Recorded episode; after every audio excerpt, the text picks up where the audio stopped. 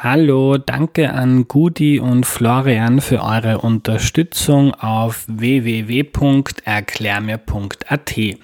Diese Folge wird präsentiert vom Flip, dem erste Financial Life Park. Das Flip ist Werbepartner für vier Episoden zum Thema Wirtschaft und Finanzen und das Flip bietet gleich neben dem Hauptbahnhof Kindern und Jugendlichen Touren zum Thema Geld und finanzielle Kompetenzen an.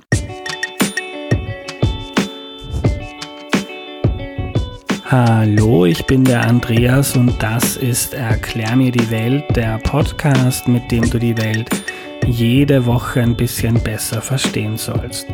Heute geht es um Staatsschulden und was das ist und warum uns das überhaupt interessieren sollte.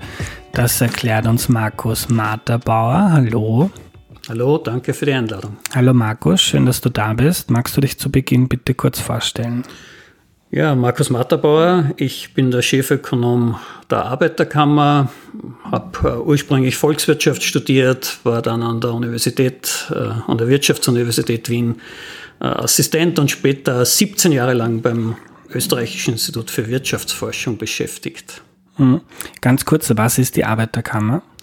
Die Arbeiterkammer ist die gesetzliche Interessenvertretung der Arbeitnehmer und Arbeitnehmerinnen. Das heißt, alle Beschäftigten sind automatisch bei uns Mitglied und wir kümmern uns um deren arbeitsrechtliche Interessen, aber die Arbeiterkammer hat eben auch sogenannte Grundlagenabteilungen, also wissenschaftliche Abteilungen, die sich um die Gesamtwirtschaft und ähnliche Fragestellungen kümmern. Mhm.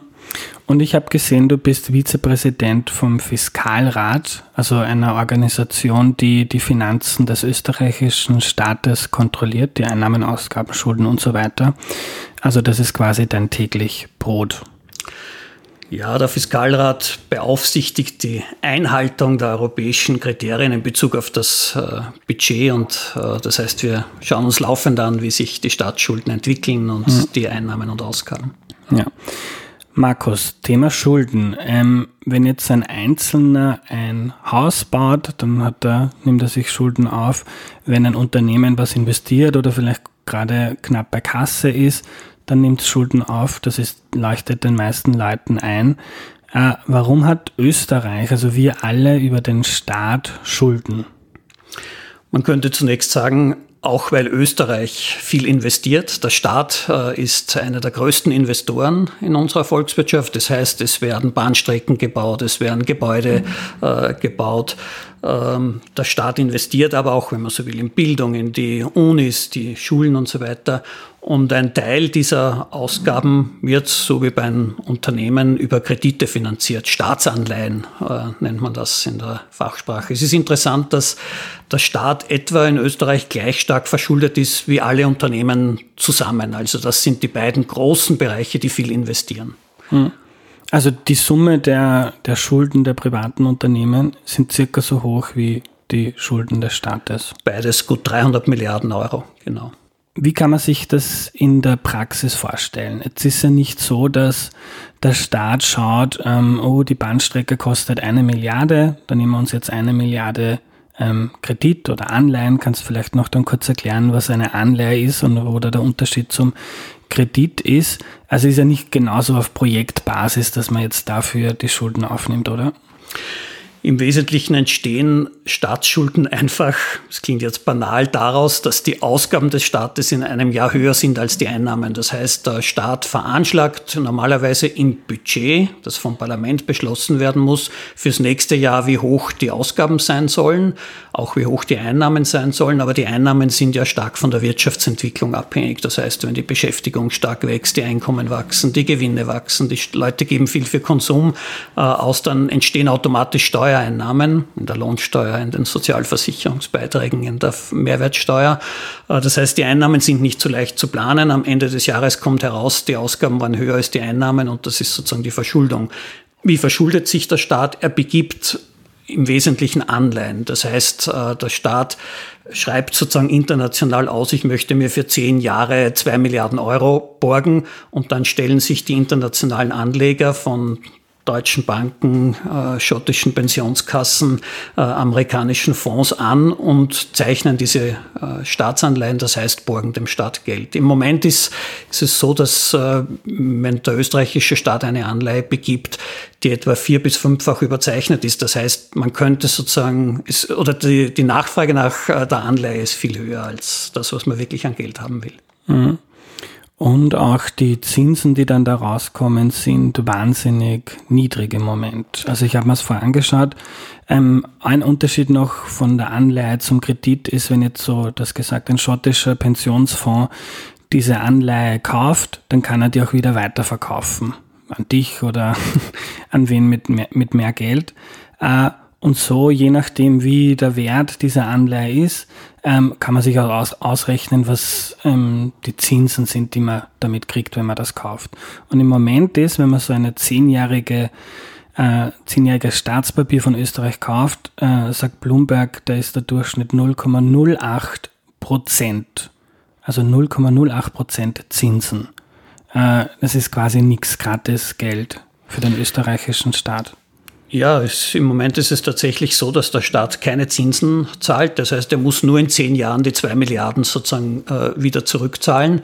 Und damit werden natürlich viele Investitionsprojekte, die der Staat hat und die vielleicht jetzt äh, volkswirtschaftlich hohe Erträge abwerfen, äh, sehr lukrativ. Denn wenn ich etwa, im um, auf den, um das Klimaproblem zu bewältigen, viel investiere in den öffentlichen Verkehr, dann erwarten wir uns davon ja hohe volkswirtschaftliche Erträge. Das hilft uns allen sozusagen im Wohlstand. Wenn aber der Staat gleichzeitig ähm, dieses Geld, das er aufnimmt, dafür keine Zinsen zahlt, dann wären viele dieser Investitionsprojekte eigentlich, äh, wird es sehr ökonomisch vernünftig, die wirklich äh, zu tätigen. Mhm. Ähm, und warum, wenn wir jetzt bei diesem schottischen Pensionsfonds bleiben, äh, warum gibt uns der jetzt, sagen wir mal, 100 Millionen Euro und will dafür de facto keine Zinsen? Ist ja verrückt. Ja, klingt verrückt, aber der österreichische Staat ist eben ein sehr, sehr guter Schuldner. Das heißt, der schottische Pensionsfonds verlässt sich darauf, dass er das Geld von uns zurückbekommt.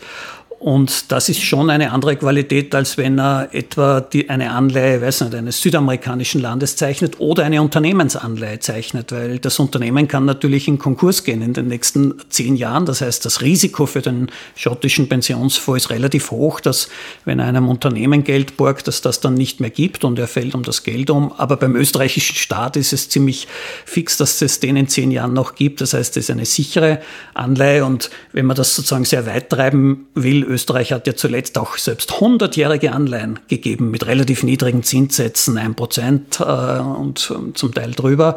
Äh, das heißt sozusagen, man kann sich wirklich ganz, ganz langfristig, ewig könnte man fast sagen, äh, verschulden als Staat. Mhm. Ähm Jetzt gibt es Leute, vor allem konservative, konservative Ökonominnen und Ökonomen, die sagen schön und gut, der Staat soll jetzt ähm, fürs Klima investieren, soll in Bahnprojekte investieren, aber ähm, dafür nicht einfach mehr ausgeben, als er einnimmt, sondern die Einnahmen vom Staat kostet als Steuern und soll er halt die Steuern erhöhen, wenn er ein neues Projekt finanzieren möchte. Ähm, was sagst du dazu?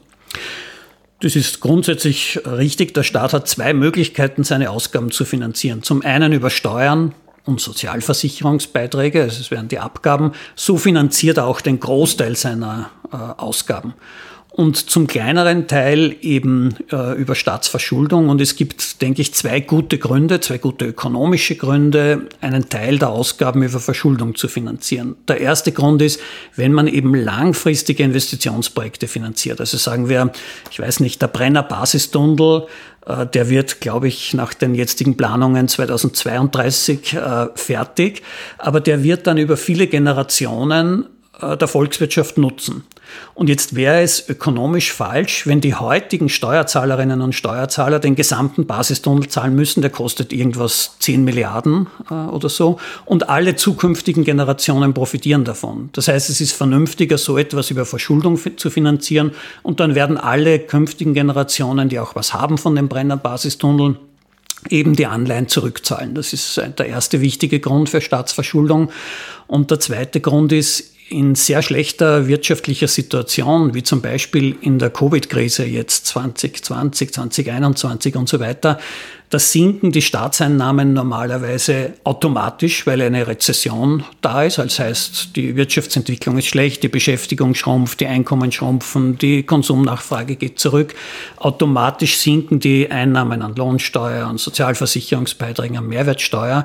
Und der Staat hat ein Defizit, ohne dass sich sonst irgendwas geändert hätte an den Gesetzen. Wenn er jetzt sagen würde, na, Defizit ist ganz schlimm, ich muss jetzt meine Staatsausgaben kürzen, damit wir wieder, in eine Balance kommen, dann bedeutet das, dass es die Krise noch mehr verschärft. Denn wenn der Staat seine Ausgaben kürzt, bedeutet es, es gibt weniger Familienbeihilfen oder weniger Arbeitslosengelder, weniger Pensionen. Die Einnahmen der Haushalte sinken, die können selber wieder weniger ausgeben. Das heißt, die Beschäftigung wird wieder zurückgehen und die Einnahmen des Staates. Das heißt, in einer Rezession muss man verhindern, dass es zu so selbstverstärkenden Effekten kommt. Und da ist ein staatliches Defizit ganz, ganz wichtig äh, zur Stabilisierung der Wirtschaftsentwicklung, zur Stabilisierung der Beschäftigung. Hm.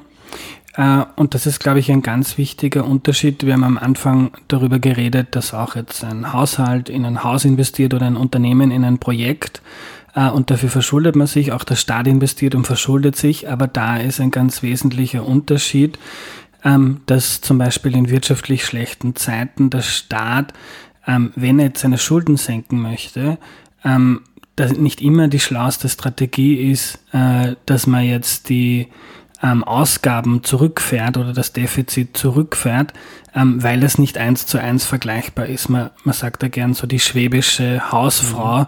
und der Staat funktioniert aber anders oder die Sta Staatskasse funktioniert anders als die Haushaltskasse von der schwäbischen Hausfrau. Ein Haushalt hat ja tatsächlich begrenzte Möglichkeiten, äh, seine Ausgaben höher zu halten äh, als seine Einnahmen. Er kann vielleicht schon für einen, für einen Hausbau einen Kredit aufnehmen, aber in einer schlechten wirtschaftlichen Lage werden die Haushalte und auch die Unternehmen übrigens eher zurückhaltend sein mit solchen längerfristigen Ausgaben. Also wenn man sieht, der Nachbar wird arbeitslos, dann kann man bei vielen Haushalten beobachten, dass sie selbst eher ein bisschen mehr zurücklegen vom laufenden Einkommen und ihre, ihr Sparen erhöhen, eben aus Unsicherheit. Vielleicht trifft es mich auch, dass ich arbeitslos werde. Und ähm, das heißt, die Spielräume des, der Haushalte sind nicht sehr gering, auch die sind nicht sehr groß. Auch die Unternehmen investieren normalerweise in schlechten wirtschaftlichen Zeiten weniger, weil sie geplante Investitionsprojekte, ich will eine Maschine äh, kaufen, naja, die kann man vielleicht leicht auch ein Jahr später kaufen. Warten wir mal ab, wie sich die Wirtschaft entwickelt. Der Staat kann das eigentlich nicht tun und soll es auch nicht tun. Im Gegenteil, er sollte eigentlich, wie wir Ökonomen sagen, antizyklisch vorgehen, also in der Krise sozusagen gerade investieren, äh, um die Wirtschaft in Gang zu halten, um Beschäftigung zu sichern. Das sind einfach andere Aufgaben in der wirtschaftlichen Entwicklung. Mhm. Äh, da sind sich wahrscheinlich noch die meisten einig, bei diesem in der Krise jetzt ähm, ein großes Sparprogramm statt zu fahren ähm, ist ökonomisch wenig schlau. Wo es dann mehr Debatte gibt, ist, ähm, inwiefern der Staat dieses Antizyklische auch dann einhält, wenn es jetzt besser läuft. Also in wirtschaftlich guten Jahren ähm, äh, sind dann die Einnahmen höher als die Ausgaben und das ist in Österreich ich weiß nicht, wann es das letzte Mal so war, Karl-Heinz Grasser sagt, er hat es geschafft. Ich glaube, ist umstritten oder ist nicht so, dass da ein Nulldefizit gegeben hat. Ähm, also diese andere Seite, dieses vom Antizyklischen, ähm, damit schaut es in der Praxis dann eher dürftig aus.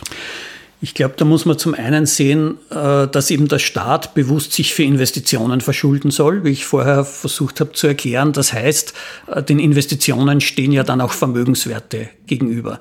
Das ist ja das Interessante, dass bei einem Unternehmen würden wir ja niemals die Verschuldung eines Unternehmens hernehmen, um zu beurteilen, ob das Unternehmen in Konkurs soll oder nicht, sondern wir würden uns immer gleichzeitig anschauen, wie viel sind die Maschinen wert, wie viel sind die Gebäudewerk, äh, Grundstücke, vielleicht ein geistiges Eigentum, Erfindungen und so weiter. Wir würden immer beide Seiten der Bilanz anschauen. Beim Staat schauen wir aber immer nur auf die Verschuldung. Vielleicht auch deshalb, weil die Vermögenswerte des Staates schwerer zu bewerten sind. Ja, dem österreichischen Staat gehört der Attersee. Wie viel ist der Attersee wert? Ja, ich würde sagen, ganz viel, weil ich komme selber aus, aus, der Gegend, äh, man kann dort wunderbar schwimmen, der Erholungswert ist toll, also erhöht den Wohlstand sozusagen der Bevölkerung enorm. Nur wie viel ist er wert? Äh, was steht auf der anderen Seite der Bilanz? Sozusagen mhm. also beim Staat ist es schwieriger als bei einem Unternehmen, wo ich weiß, die Maschine ist fünf Jahre alt, der Teil davon ist abgeschrieben und der Restwert ist so und so äh, hoch. Also das ist äh, ein Punkt. Wir haben, es wurde viel investiert und ich würde grundsätzlich glauben, aber mit allen Bewertungsunsicherheiten, dass das staatliche Vermögen etwa den staatlichen Schulden entspricht, größenordnungsmäßig. Vor allem die Städte und Gemeinden, denen gehören eigentlich sehr viele Grundstücke und sehr viele Immobilien äh, und so weiter. Ein zweiter Grund, warum die Staatsschulden so gestiegen äh, sind, vor allem seit den äh, zweiten Hälfte der 70er Jahre äh, etwa sind die vielen Wirtschaftskrisen. Also das hat begonnen mit der sogenannten Ölkrise Mitte der 70er Jahre und immer wieder kamen Wirtschaftskrisen, zuletzt die ganz großen Finanzkrise, Covid-Krise, wo die Staatsausgaben enorm steigen und die Einnahmen sinken. Also die vielen Krisen, die Instabilität des Kapitalismus, könnte man sagen, haben auch dazu beigetragen, diese Staatsschulden zu erhöhen. Aber ich gebe schon grundsätzlich recht, fürs politische System, für die Politik, für die Bundesregierung ist es natürlich immer leichter, wenn die Steuereinnahmen wunderbar sprudeln in der Hochkonjunktur, dann zu sagen, naja, da leisten wir uns jetzt das, was wir schon lange machen wollten, den Ausbau des Pflegesystems oder diese und jenes Infrastrukturprojekt noch zusätzlich. Und da muss man schon ein bisschen den, äh, die lange Frist im Auge halten und nicht zuletzt das ist die Aufgabe auch des Fiskalrates. Mhm. Ähm, und da gibt's ja dann auch politische Institutionen wie die Schuldenbremse, die es in Deutschland gibt, ähm, auch in Österreich immer wieder diskutiert. Äh, du hast gesagt, im Fiskalrat kontrollierst du, ob die Fiskalregeln eingehalten werden. Ist jetzt alles furchtbar kompliziert, aber eine ist zum Beispiel so eine Vorgabe der EU oder so ein Richtwert 60 Prozent von der Wirtschaftsleistung. Ähm, so viel Schulden äh, sind, das ist ein Limit. Ähm, in der Corona-Krise ist das in Österreich von 70 auf zuletzt 84 Prozent gestiegen. Ähm, ist das jetzt viel? Ist das zu viel? Ähm, sind diese 60 Prozent, woher kommen die? Ist das eine gute Regel? Sind diese Fiskalregeln, die Schuldenbremse, ist das was Schlaues? Äh, grundsätzlich wurden diese Regeln ja eingeführt, wie die gemeinsame Währung der Euro äh, geschaffen wurde. Und äh, wie man gesagt hat, wenn man einen gemeinsamen Währungsraum hat, eine gemeinsame Zentralbank hat, dann wächst man wirtschaftlich äh, zusammen und dann muss man sozusagen Politik auch gewiss, in einem gewissen Sinn für die anderen mitmachen. Also wenn man nationalstaatliche Budgetpolitik macht, muss man mitdenken, welche Effekte hat das auf die anderen Mitglieder der Währungsunion. Leider wurden diese Regeln dann recht einseitig gestaltet. Also man kann durchaus sagen, wenn manche Länder vielleicht zu hohe Schulden machen, dann steigen in einem gemeinsamen Währungsraum die Zinsen für alle Länder und das wäre ein negativer Effekt. Also muss man schauen, dass nicht äh, die Einzelnen zu viele Schulden machen. Man hat dann aber auch in vielen Krisen gesehen, dass man eigentlich eine Regel gebraucht hätte, dass alle Länder mehr Geld ausgeben sollten, um die Krise zu bekämpfen. Und diese Regeln hatten man aber nicht gehabt. Das heißt, es ist relativ einseitig, was damit zusammenhängt, wie die Währungsunion entstanden ist. Die musste den Deutschen sozusagen abgerungen äh, werden und die haben halt viele Vorgaben sozusagen äh, dann verlangt. Das heißt, grundsätzlich glaube ich, dass Regeln sinnvoll ist. Gerade die 60-Prozent-Regel halte ich nicht für besonders sinnvoll aus dem vorher beschriebenen Zusammenhang wenn alle Länder 60 Prozent an der Wirtschaftsleistung an Staatsschulden haben sollen, dann unterscheiden wir gar nicht mehr, hat ein Land viele Vermögenswerte geschaffen mit dieser Verschuldung oder gar keine. Wenn es hohe Vermögenswerte geschaffen hat, würde ich sagen, das sind 60 Prozent eigentlich zu niedrig. Schafft es noch mehr Infrastruktur, macht es noch mehr gegen den Klimawandel. Aber wenn ein Land sozusagen die gesamten Staatsschulden, äh, ich weiß nicht, für irgendwelche Transfers verwendet hat oder Subventionen für Unternehmen, dann würde man sagen, na, ist das wirklich langfristig sehr sinnvoll. Das heißt, es differenziert sozusagen äh, zu wenig. Die 60 Prozent sind aus Zufall entstanden, weil äh, zu Beginn der Währungsunion 1997 der Durchschnitt der Staatsschulden im Euroraum mhm. etwa 60 Prozent war. Man hat das genommen, was damals vorhanden war. Es ist also im Wesentlichen willkürlich mhm. gewesen. Und Schulden ähm, sind nicht gleich Schulden, kann man auch übertragen auf äh, einen Einzelnen, wenn man sich jetzt ähm, vielleicht den Traum vom Haus, äh, vom Eigentum ähm, erfüllt und da äh, gut plant und dann sich das leisten kann, ist das was anderes, wie wenn man sich jetzt, ähm, weiß ich nicht, das neueste Auto, das in drei Jahren vielleicht äh, beim Unfall kaputt geht, ähm, mit einem 40.000 Euro Kredit äh, kauft. Also es kommt immer darauf an, was man damit macht.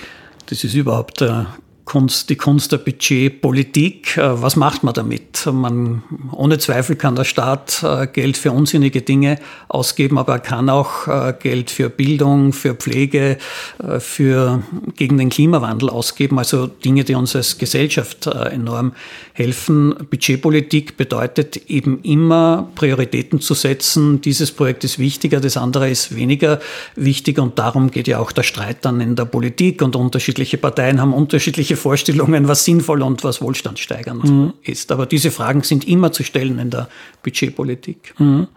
Äh, du kennst gut, wofür in Österreich Geld ausgegeben wird und wurde. Sind die 84 Prozent Schuldenquote im österreichischen Kontext viel?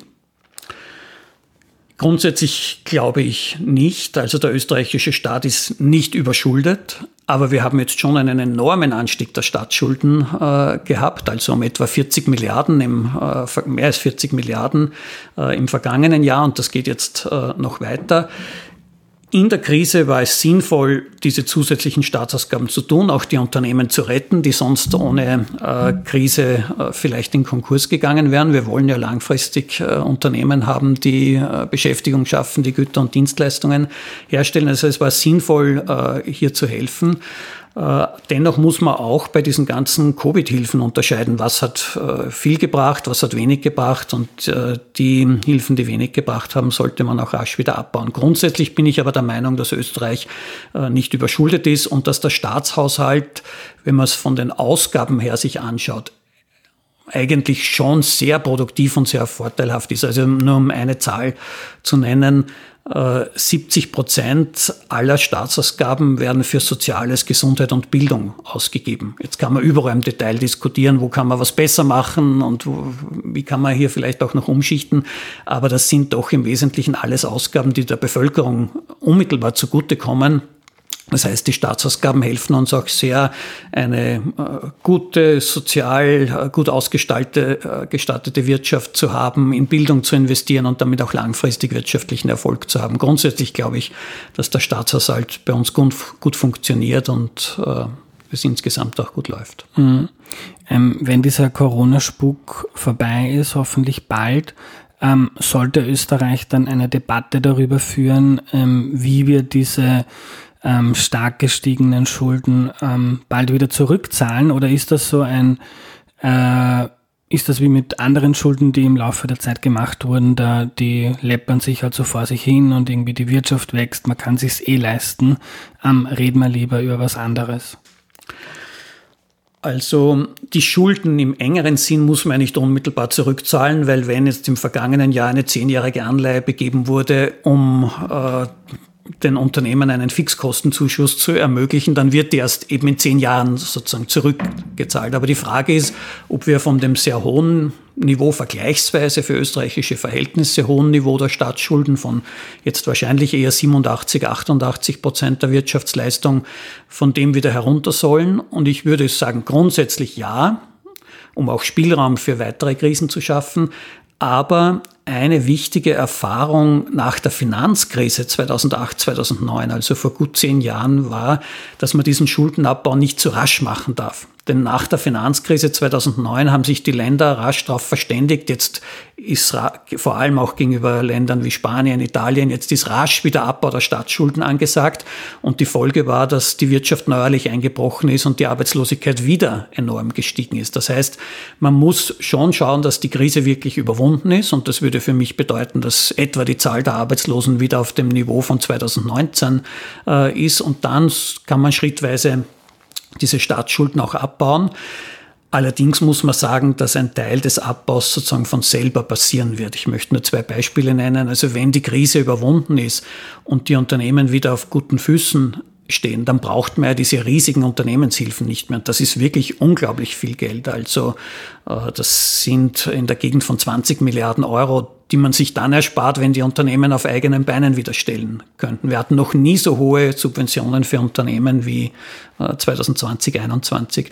Und der zweite Punkt äh, ist, der Staat zahlt für seine Anleihen, die er begeben hat, Zinsen im Moment ist das Zinsniveau so niedrig, wie wir vorher besprochen haben, dass diese Zinslasten sehr gering ist. Das heißt, ein bisschen konsolidiert sich das Budget sozusagen von selber. Nur um zwei Zahlen zu nennen. Vor zehn Jahren haben wir pro Jahr, der österreichische Staat, noch neun Milliarden Euro an Zinsen für vergangene Schulden gezahlt. Im Moment sind es gut vier Milliarden und das wird jetzt auf zwei, drei Milliarden sinken, weil eben das Zinsniveau so niedrig ist. Also gewissermaßen sparen wir uns durch das niedrige Zinsniveau als österreichische Volkswirtschaft, als österreichischer Staat auch sehr viel Geld. Mhm. Und um die Brücke zu schlagen zum Beginn, du hast gesagt, Österreich äh, ist ein sehr, also der österreichische Staat ist ein vertrauensvoller ähm, Partner, wenn ich jetzt Geld investieren möchte als schottischer Pensionsfonds äh, und darum sind die Zinsen so niedrig. Ähm, und was ja auch immer wieder passiert, dass plötzlich das Vertrauen kippt in manche Länder und dann äh, die Investorinnen und Investoren ihre, ihre Gelder abziehen. Jetzt sind die Schulden in Österreich stark gestiegen, aber äh, wie die das gesagt, vierfach, fünffach überzeichnet. Also man könnte sagen, die Investoren streiten sich darum, dass sie Österreich Geld leihen dürfen. Also da ist man in Österreich ganz, ganz weit davon entfernt, auch wenn jetzt die Schulden gestiegen sind. Davon ist man, glaube ich, wirklich äh, weit entfernt. Also Österreich gehört zu den vertrauenswürdigsten äh, Schuldnern äh, international. Dennoch muss man schon vorsichtig sein und das wäre aus meiner Sicht auch ein Grund dafür, dass man die Staatsschulden nach Überwindung der Covid-Krise langfristig auch zurückführt, äh, weil je höher die Staatsschulden sind, desto abhängiger wird man davon, dass die Zinsen niedrig bleiben. Also wenn ich auf einmal, sagen wir, äh, wie Italien vor der Finanzkrise 2008, 2009 schon 100 Prozent an der Wirtschaftsleistung Staatsschulden habe und dann steigt es auf 120, 130, 140, 150 Prozent, dann ist es bei niedrigen Zinsen keine unmittelbare Budgetbelastung. Aber wenn das Zinsniveau auf einmal von 1 auf 4, 5 Prozent steigt, und das hatten wir in der Vergangenheit auch schon, dann muss man ganz viel vom Lauf, von der laufenden Wirtschaftsleistung, von den laufenden Steuereinnahmen dann für Zinszahlungen ausgeben und das schmälert dann den Spielraum für Sozialleistungen oder öffentliche Investitionen und deshalb äh, muss man sozusagen schon die längere Frist auch äh, im Blick äh, haben in der Budgetpolitik. Danke für deine Zeit, Markus. Sehr gerne.